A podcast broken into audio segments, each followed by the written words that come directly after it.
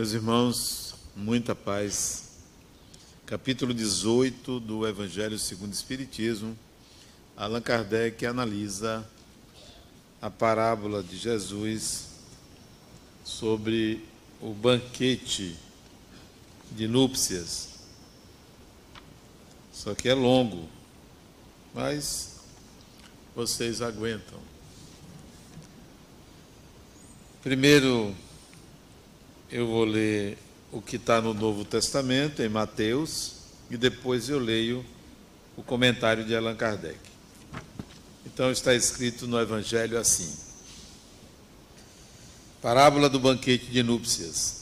Jesus, continuando a falar por parábolas, disse-lhes: O reino dos céus é semelhante a um rei que, querendo celebrar as núpcias do seu filho, enviou os seus servos para chamar para as núpcias os que tinham sido convidados.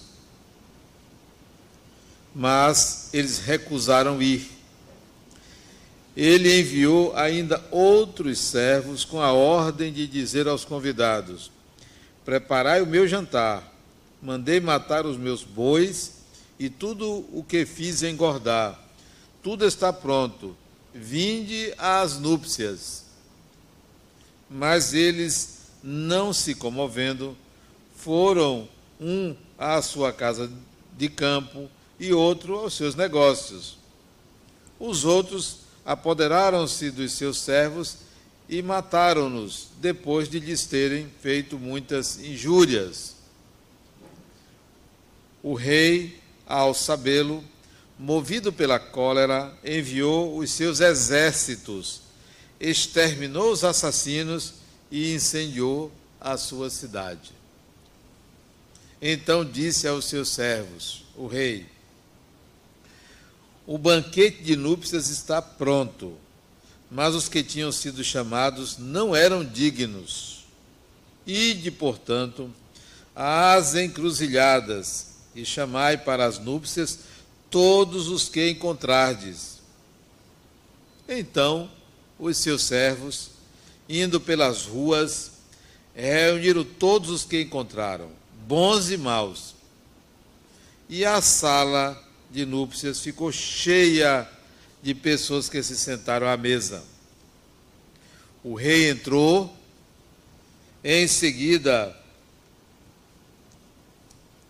para ver os que estavam à mesa, e vendo um homem que não trajava a veste nupcial, e disse-lhe: Meu amigo, como entraste aqui sem teres a veste nupcial? E o homem ficou mudo. Então o rei disse aos seus servos: Atai-lhes as mãos e os pés e atirai-o às trevas exteriores. Aí haverá choro e ranger de dentes, porque muitos são chamados e poucos os escolhidos. Impressionante esta parábola. Absurda inicialmente, mas se entendermos que se trata de algo simbólico, penetrando no seu significado, a gente chega lá. Olha o que Allan Kardec diz. Isso que eu li está em Mateus, capítulo 21, versículo de 1 a 14. Jesus dita essa parábola, né? Como vocês compreenderam, o filho do rei ia casar, chamou os convidados, não apareceu ninguém. Ele mandou chamar outras pessoas, ninguém quis vir. Ele mandou chamar outras e os servos foram mortos. Ele mandou chamar todo mundo. Apareceu lá um homem que não estava vestido a caráter, ele mandou prender e expulsar.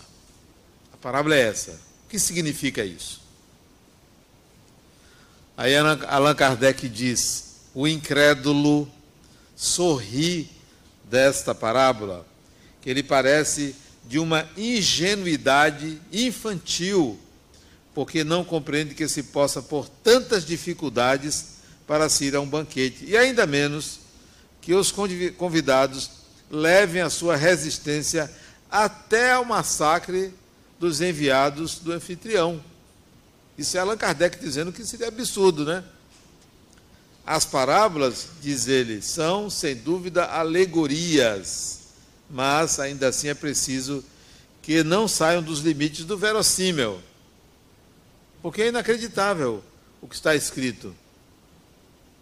No entanto, pode-se dizer o mesmo de todas as alegorias, todas as fábulas mais engenhosas, se não se descarta o seu invólucro, para se alcançar o sentido profundo, diz Allan Kardec. E vamos ver qual é o sentido profundo dessa parábola. Jesus inspirava-se nos hábitos mais comuns da vida. Cadê? E adaptava-os aos costumes e ao caráter do povo a que falava. A maior parte tem por finalidade difundir nas massas a ideia da vida espiritual o sentido muitas vezes não parece compreensível, porque não se parte desse ponto de vista. O que é que ele está dizendo? É preciso que você, querendo entender uma parábola de Jesus, tem que partir do ponto de vista que ele, Jesus, queria falar da vida espiritual, que esse era o objetivo dele. Nesta parábola, diz Allan Kardec, Jesus compara o reino dos céus, onde tudo é alegria e felicidade, a um banquete. Um banquete. Aliás, eu adoro banquete. 0800? Pode me chamar. Quer dizer, não pode ter certos ingredientes que eu não consigo comer. Alguns, né? Cebola, que é comida de espírito atrasado, não é comigo. Pimentão, berinjela, é, um bocado de coisa aí que eu não como. Mas isso é, é só um parênteses para a gente aliviar um pouco a tensão, né? Através dos primeiros convidados, Jesus faz alusão aos hebreus. Aos hebreus, quer dizer, aos judeus, né? Que falavam o hebraico. Que Deus tinha chamado primeiro para conhecer a sua lei. Os enviados do Senhor são os profetas que vieram exortá-los a seguirem o caminho da verdadeira felicidade, mas as suas palavras não foram ouvidas as suas advertências foram desprezadas, muitos foram mesmo massacrados como os servos da parábola. Da parábola.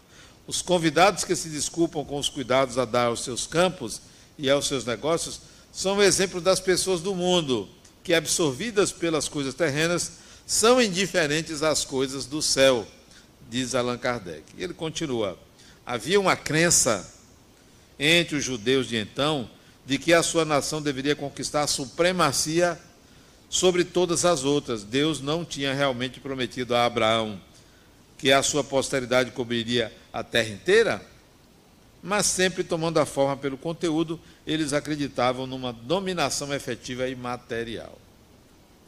Bom, Allan Kardec vai discorrer e eu vou explicar o significado dessa parábola. Alguém aqui se lembra o que aconteceu no dia 29 de janeiro de 1994? Alguém se lembra? 29 de janeiro 1994. Não acredito que vocês não se lembram.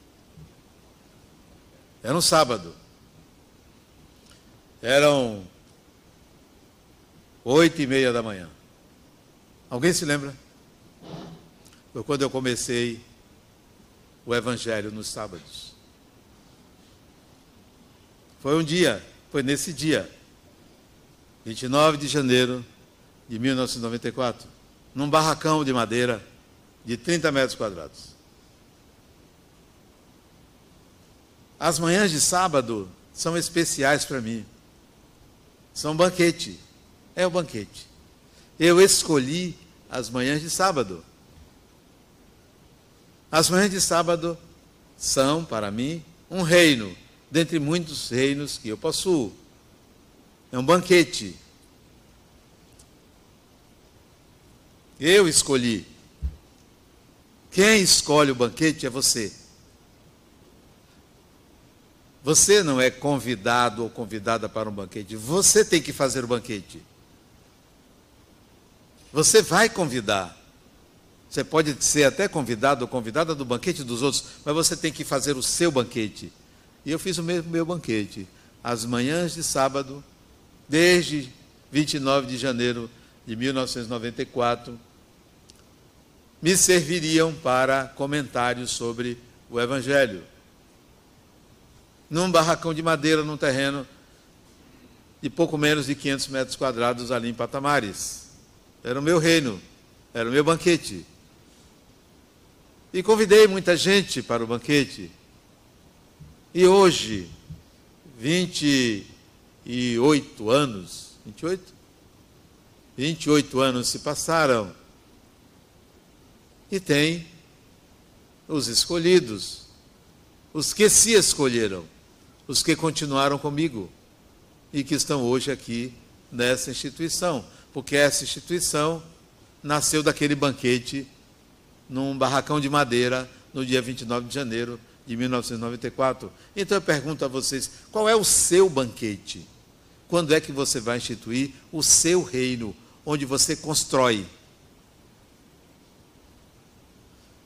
Onde você convida todo mundo, quem quiser vir, mas é preciso que a própria pessoa esteja preparada para participar desse banquete, porque senão chega e vai embora. Não estava com a veste nupcial, isto é, não estava preparada para o banquete. Mas o banquete continua todos os sábados, às oito, às oito e meia da manhã, onde todo mundo é convidado, chova ou faça sol. O chova ou faça sol é o que quer que aconteça, mesmo que matem os servos, mesmo que batam o carro, mesmo que tenha um problema no sábado seguinte estará aqui no banquete. Qual é o seu banquete? O que é que você escolhe que seja seu e você seja o dono da festa? E que não seja uma festa material, mas sim uma festa espiritual. Onde está a sua espiritualidade? Onde é que ela está? Ela está a serviço da sua salvação? Meus pêsames. A sua festa é para que você retire um obsessor? Meus pêsames. A sua festa é para que você se cure de uma doença? Meus pêsames. A sua festa deveria ser interior. As manhãs de sábado são minhas. Mesmo que eu não esteja aqui, mesmo que eu esteja viajando, ou no meu lazer, as manhãs de sábado foram elegidas como manhãs do Evangelho para se conversar, para se discutir, para se analisar aquilo que é sabedoria. A parábola de Jesus sobre muitos os chamados e poucos os escolhidos, quer dizer, todo mundo aqui e todo ser humano é chamado um dia para o entendimento do espiritual. Seja muçulmano, seja do candomblé, seja budista, seja católico, seja espírita, seja ateu, seja à toa, mas um dia você ouve o chamado para o espiritual e você escolhe ou não. Então, estes escolhidos é a própria pessoa que se escolhe. As manhãs de sábado são minhas. Como as tardes de sábado eu dedico a outra coisa, como as manhãs de sexta, como as noites de domingo, ou como qualquer outro dia, qualquer dia é o dia do meu banquete, porque eu tenho muitos banquetes. Quais são os seus? O seu banquete é ficar lagarteando no sol? É só você. Como disse Allan Kardec, o objetivo de Jesus era mostrar a vida espiritual. O objetivo do Espiritismo é semelhante. Há uma vida espiritual e você é um espírito imortal. Esse é o objetivo do Espiritismo. O que, você está fazendo com isso? Sentado numa cadeira, de braços cruzados, aguardando uma salvação? Aguardando um benefício de um espírito desencarnado? Aguardando uma mágica para lhe tirar da angústia, do sofrimento, da dor, da depressão ou do qualquer que seja o seu estado psíquico, não aguarde, não espere. instale o seu reino. Como? Tem mil e umas possibilidades. Muita coisa há que se fazer na sua vida. Muita coisa. E você está de um lado para outro procurando cadê, cadê, quando está em você, determine-se, decida-se, coloque a veste nupcial. Qual é a veste nupcial? Eu sou um espírito imortal, então eu estou vestido. Mas se eu pensar que eu sou um corpo, eu não estou vestido, eu estou nu. A veste é essa. Em qualquer ambiente, em qualquer lugar, você estará bem vestido se você se sentir um espírito imortal. Então, você pode ir para a festa do outro, para o banquete do outro, para a pompa do outro, para a raiva do outro, para o que o outro quiser, porque você está em você. As manhãs de sábado são minhas, desde o dia 29 de janeiro de 1994, num barracão de madeira ali em Patamares, construído com a finalidade de instituir esta fundação, num acordo espiritual. Acordo. Muitos são os chamados.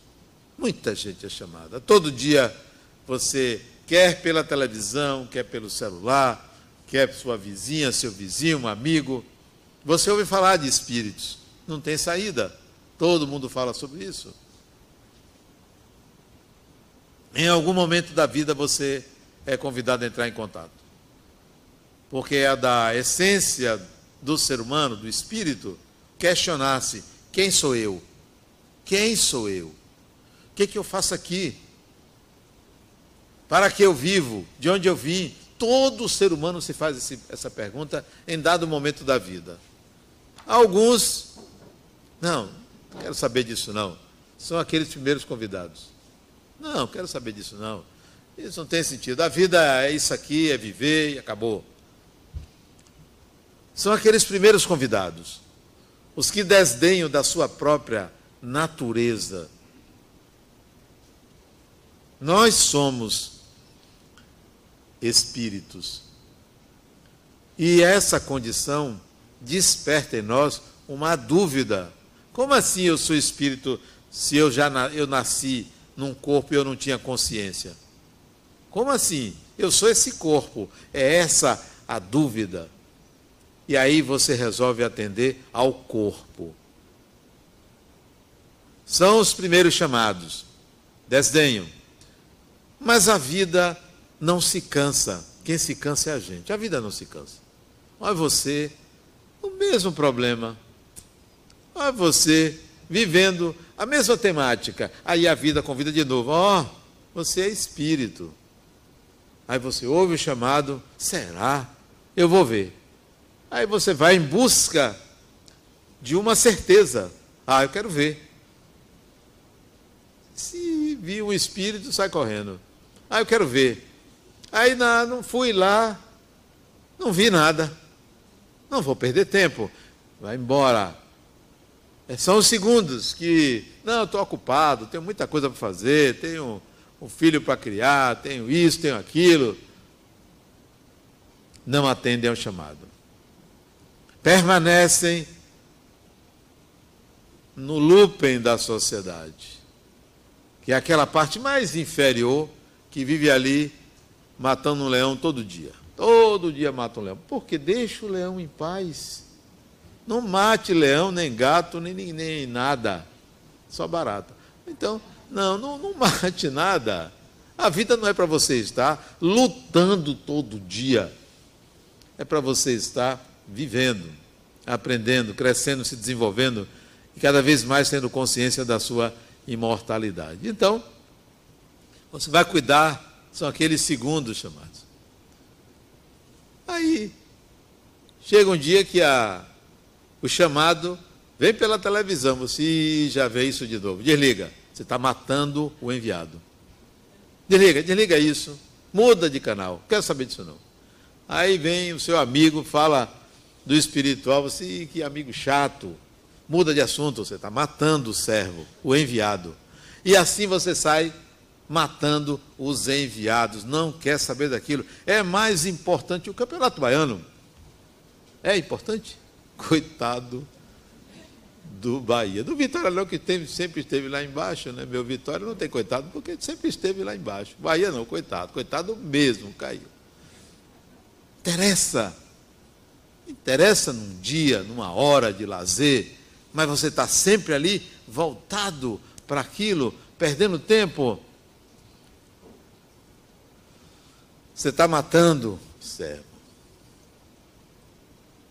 Um dia você diz: Não, eu vou, agora eu vou. Agora eu vou, vou, vou levar a sério. Vou atender o chamado. Tudo quanto é lado, as pessoas estão me chamando, minha amiga, meu amigo, não sei quemzinho, minha avó. Eu acho que meu avô queria isso, e começa a encontrar justificativa para ir levar a sério, e vem. Mas vem com outro espírito com uma outra disposição. Ah, o Espiritismo vai resolver minha vida, vai me curar. Tem uma, uma fibromialgia, uma dor, lá vai me curar. E a dor continua, né?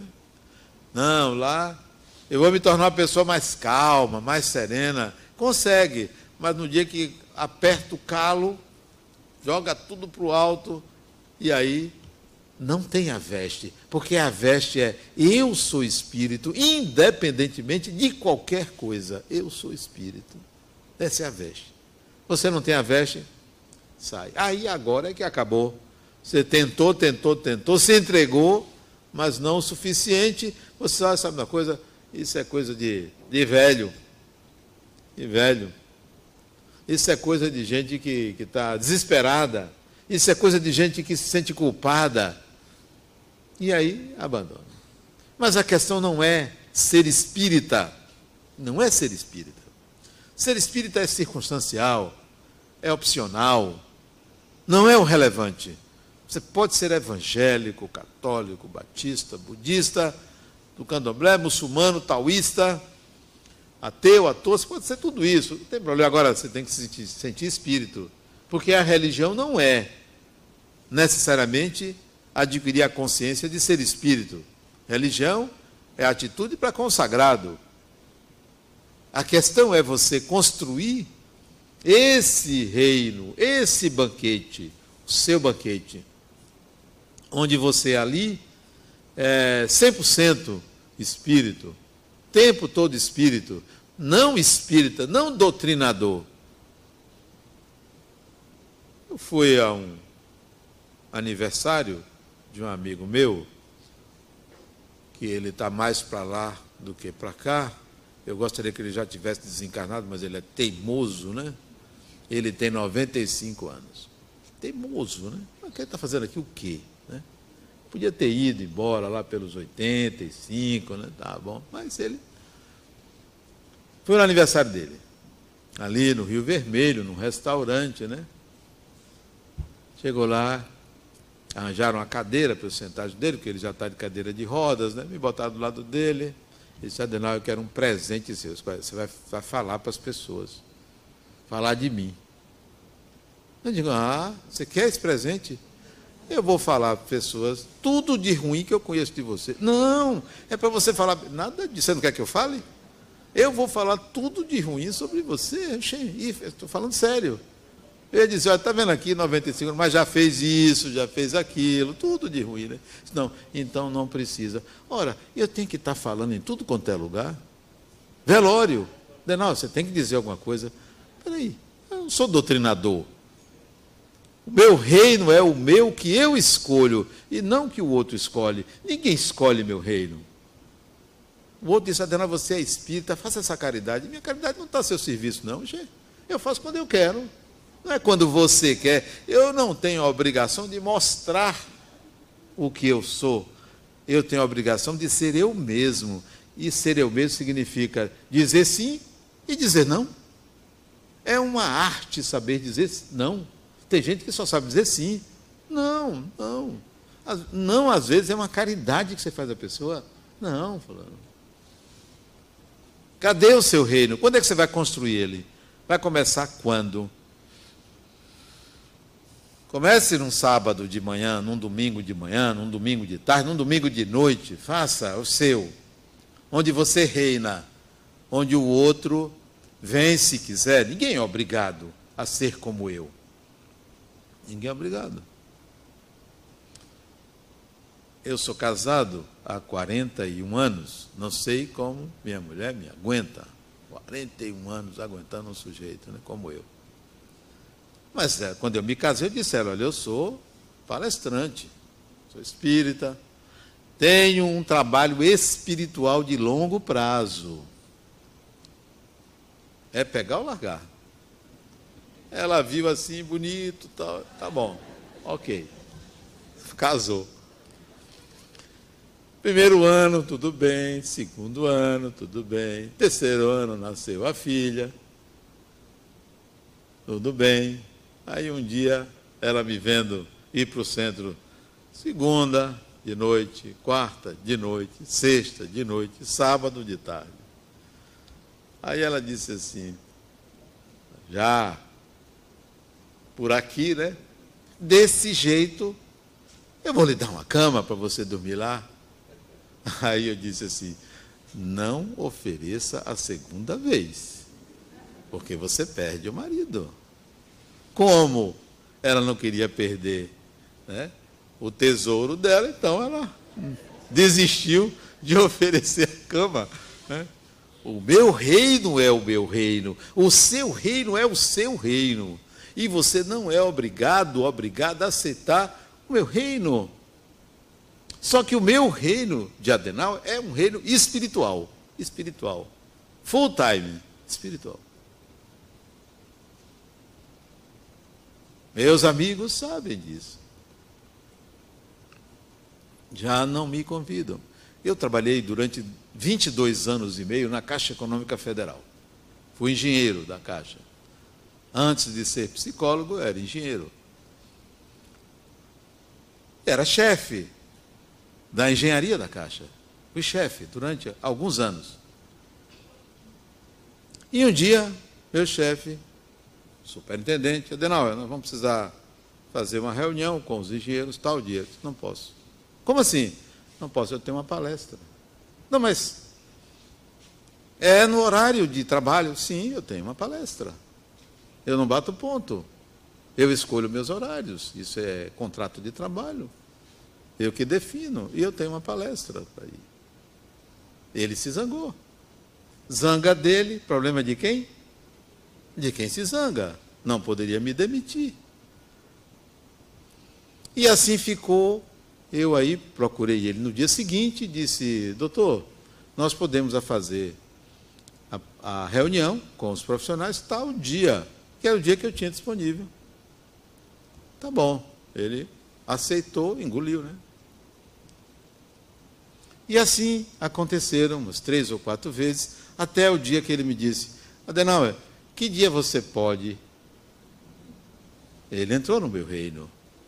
Não cabia ele decidir quando, porque isso era do contrato de trabalho, não estava infringindo o contrato de trabalho. Ele sabia que o horário me pertencia, porque o tempo pertence ao espírito. E se o tempo não lhe pertence, você está à mercê do tempo dos outros. Não é o seu reino.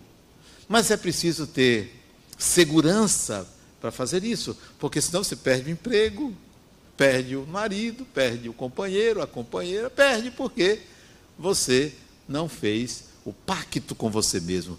Eu sou espírito. O espírito é senhor do tempo, do espaço, da vida, da sua vida, não da vida dos outros. Não, sou, não sou proprietário da vida de ninguém. Lá atrás, quando minha segunda filha fez 15 anos, meu pai, vou para uma festa, só podia me buscar. Termina que horas? Às duas da manhã, estou dormindo. Deixa vai tomar conta do meu tempo. Não, não posso não, estou dormindo. Eu vou dormir 11 horas, não posso pegar. Se você terminar assim, umas 10 e meia, eu posso ir lhe buscar, porque 11 horas eu quero dormir. Agora, duas e meia da manhã, de jeito nenhum. Tô, seu pai está dormindo, tem que trabalhar. Mas meu pai, os pais vão buscar, vai dar uma segurança. Espera aí, mas eu não lhe coloquei em insegurança. Você que está escolhendo ir e voltar no momento de insegurança. Não sou eu que estou escolhendo isso para você. Por mim, você vai à festa e volta no horário seguro. Mas meu pai, a festa vai até tarde e tal. Me dê uma solução que não seja sacrificar seu pai. Nem sua mãe, claro. A mãe também não iria. Não íamos buscar filho nenhum em festa, porque o tempo é deles, não é nosso.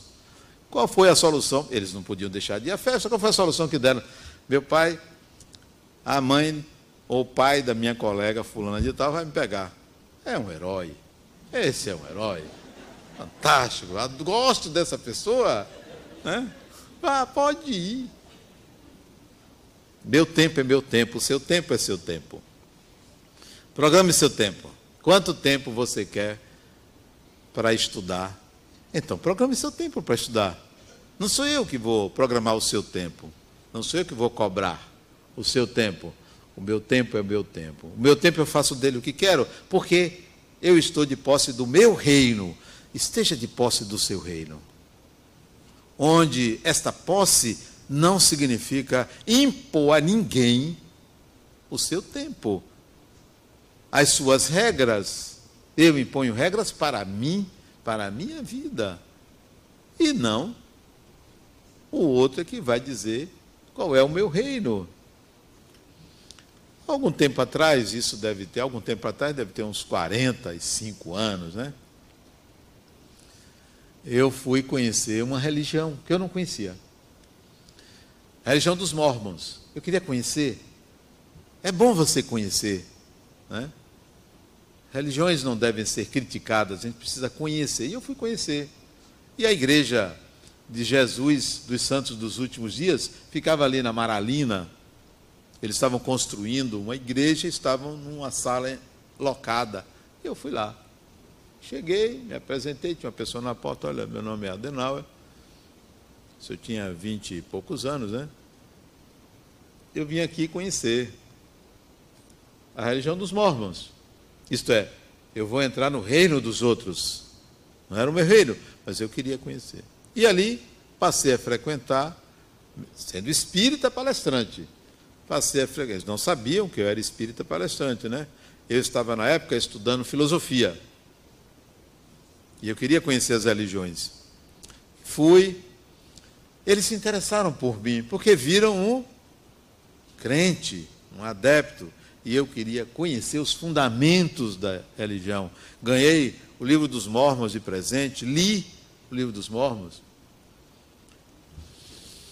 Chegou um certo dia, eu já tinha o conhecimento, aí eu disse: Olha, a partir de hoje, esse é o último dia que eu venho aqui, não vou poder vir. Eu queria conhecer a religião, queria saber o que era, e vocês me foram excelentes professores. Obrigado e eles me perguntaram, mas como assim você só queria conhecer? Só. Eu estudo filosofia, já sei o que é o catolicismo, já fui a um templo budista, já fui ao candomblé, eu tinha ido a um terreiro de candomblé fantástico que fica ali na Federação, ele dá para Vasco da Gama, esqueci o nome do terreiro, fui conhecer, conhecer, não ofende, né? Então, porque o meu reino contempla o conhecimento de como se passa a religiosidade do outro. E não simplesmente dizer, não vá lá, porque aqui é melhor. Como assim aqui é melhor? O melhor lugar do mundo é onde você mora. É o melhor lugar do mundo. E onde é que você mora? Na sua consciência. Esse é o melhor lugar do mundo. O seu reino é a sua consciência? É o que você pensa? É o que você sente? Em segundo lugar, o melhor lugar do mundo físico é sua casa. Se você não gosta de ficar em casa, meus pêsames. Se na sua casa você tem alguém que você não gosta e você faz todo tem todo motivo para sair de casa, meus pêsames, como assim? O lugar onde você vive, fisicamente, tem que ser muito bom. E se não está bom para você, tente se harmonizar com a pessoa que você não gosta ou que não gosta de você. Eu convivi muitos anos com um irmão meu que me batia. Era magrinho. Hoje eu teria outra reação, eu correria. Naquela época, não, eu ficava ali, não tinha como sair de casa, apanhava. Mas eu dizia para ele: não adianta. Você pode me bater, mas eu gosto de você. Um dia ele pegou uma faca e botou assim no meu pescoço, né? Vou lhe matar. Eu disse, não adianta, eu sou espírito. Eu tinha acabado de vir do centro. Eu gosto de você. Não tem jeito. Pode me matar. Aí ele segurou a faca ali, eu, ali, era de noite, né, na cozinha. Aí ele ficou assim, depois ele largou a faca. Bobagem. Não ia matar coisa nenhuma. A vida não pertence, a sua vida não pertence a outra pessoa. Sua vida pertence a você. Ninguém mata ninguém. Quando uma pessoa mata outra, há uma predisposição do desencarnado. Não, a vida lhe pertence. E se você se sentir espírito, você não se preocupa em, ah, eu vou morrer. Sim, um dia todo mundo morre. Ah, mas eu estou com uma doença terminal. Sim, esse é o seu jeito de morrer. O meu poderá ser um AVC, eu tive um AVC, pode ser um acidente de carro, de avião, de lancha, sei lá. Um dia um amigo meu me chamou para passear de lancha com ele. Passar quatro dias no mar. Ele tinha uma lancha de 51 pés, três quartos embaixo, uma lancha luxuosíssima.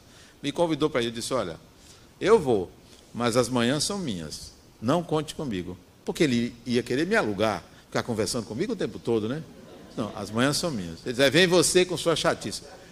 Eu só vou se as manhãs forem minhas. Eu fico à sua disposição tarde e noite, mas as manhãs não.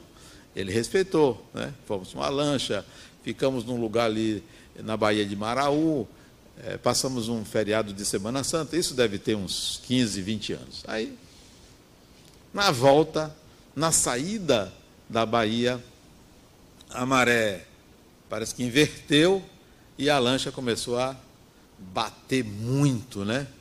Quebrar as coisas dentro da lancha, porque a lancha começou a, a de um lado do outro e subir e descer com muita força.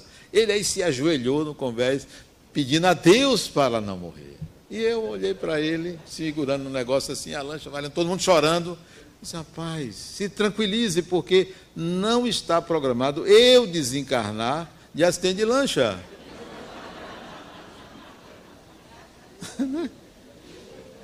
A minha, a minha desencarnação não está na sua mão, quis eu dizer a ele.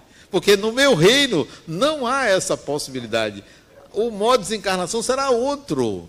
Então fique tranquilo. Aí, mesmo ali desesperado, ele estava chorando, pedindo a Nossa Senhora que não afundasse a lancha dele. Eu não sei se ele estava preocupado com a vida dele ou com a lancha.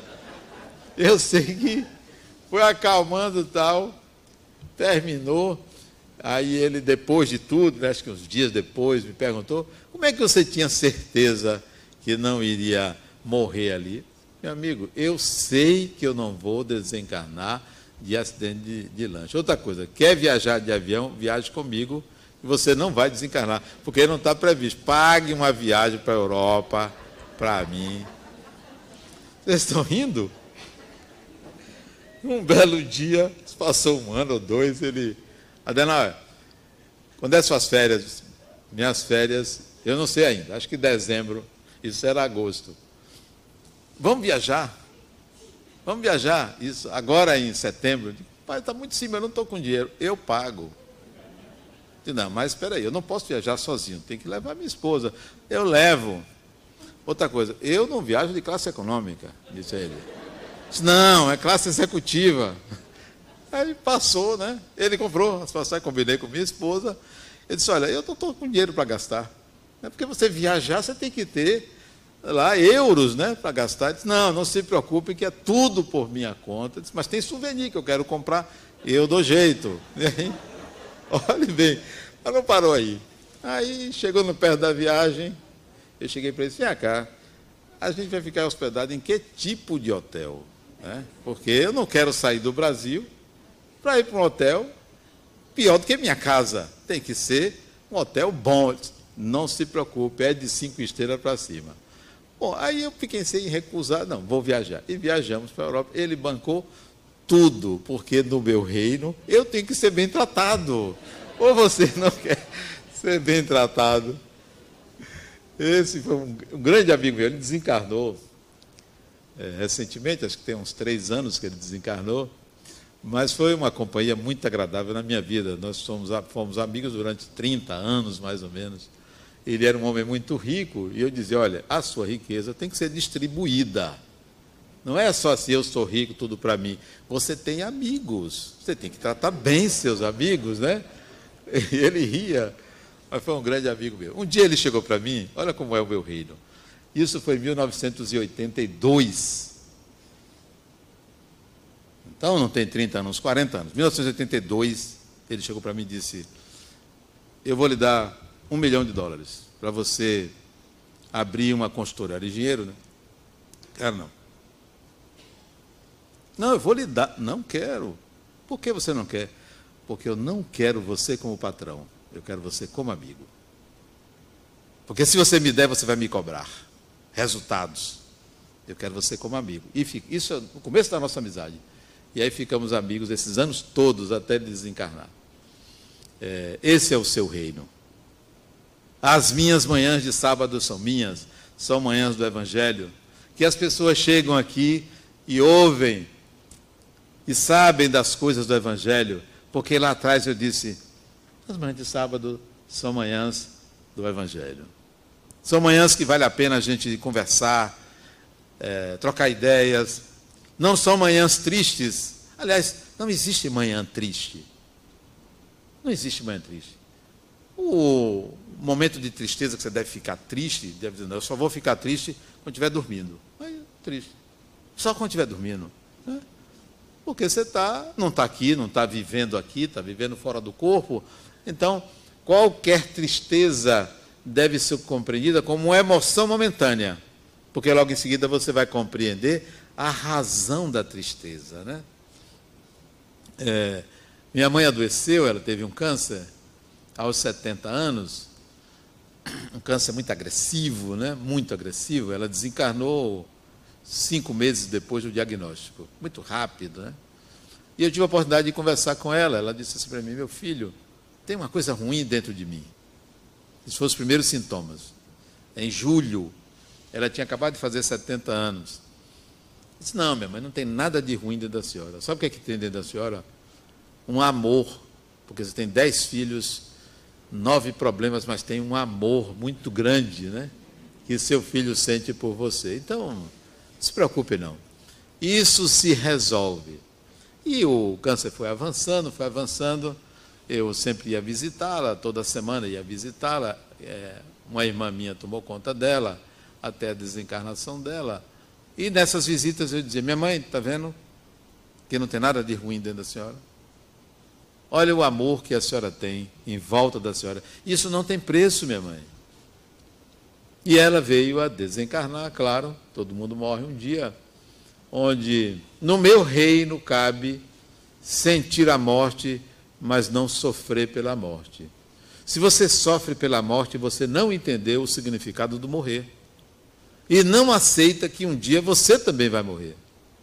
As pessoas têm que ter um intervalo de convivência com você. Você tem que dar um, um intervalo, um tempo. Ah, vamos dar um tempinho? Desencarne. Ou eu vou desencarnar. É um tempinho para a gente. Depois a gente se encontra em outro momento, em outra disposição, já não mais com essa função de filho, de pai, de marido, de mulher, de companheiro, de companheira, nós vamos nos encontrar em outros papéis, livres de obrigações. Porque o amor em família é um amor que tem obrigações. O amor de companheiros, companheiras, de marido ou de mulher, é um amor que só tem obrigações quando há contrato. Qual é o amor que não tem obrigações? O amor incondicional. Não tem obrigações. Você não precisa me retribuir. Amo porque amo. E não por alguma razão. Amar um filho porque é filho é um amor condicionado.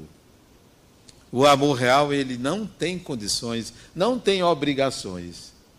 Esse é o meu reino. Espero que seja o reino de vocês. Todos são chamados a isto. E quem vai ser, se escolher é você. Você que tem que se escolher. Se escolha. Escolha você. Faça o seu reino espiritual, porque na essência todos somos espíritos imortais. Nós não somos carne, nós somos na essência espíritos imortais. Muita paz.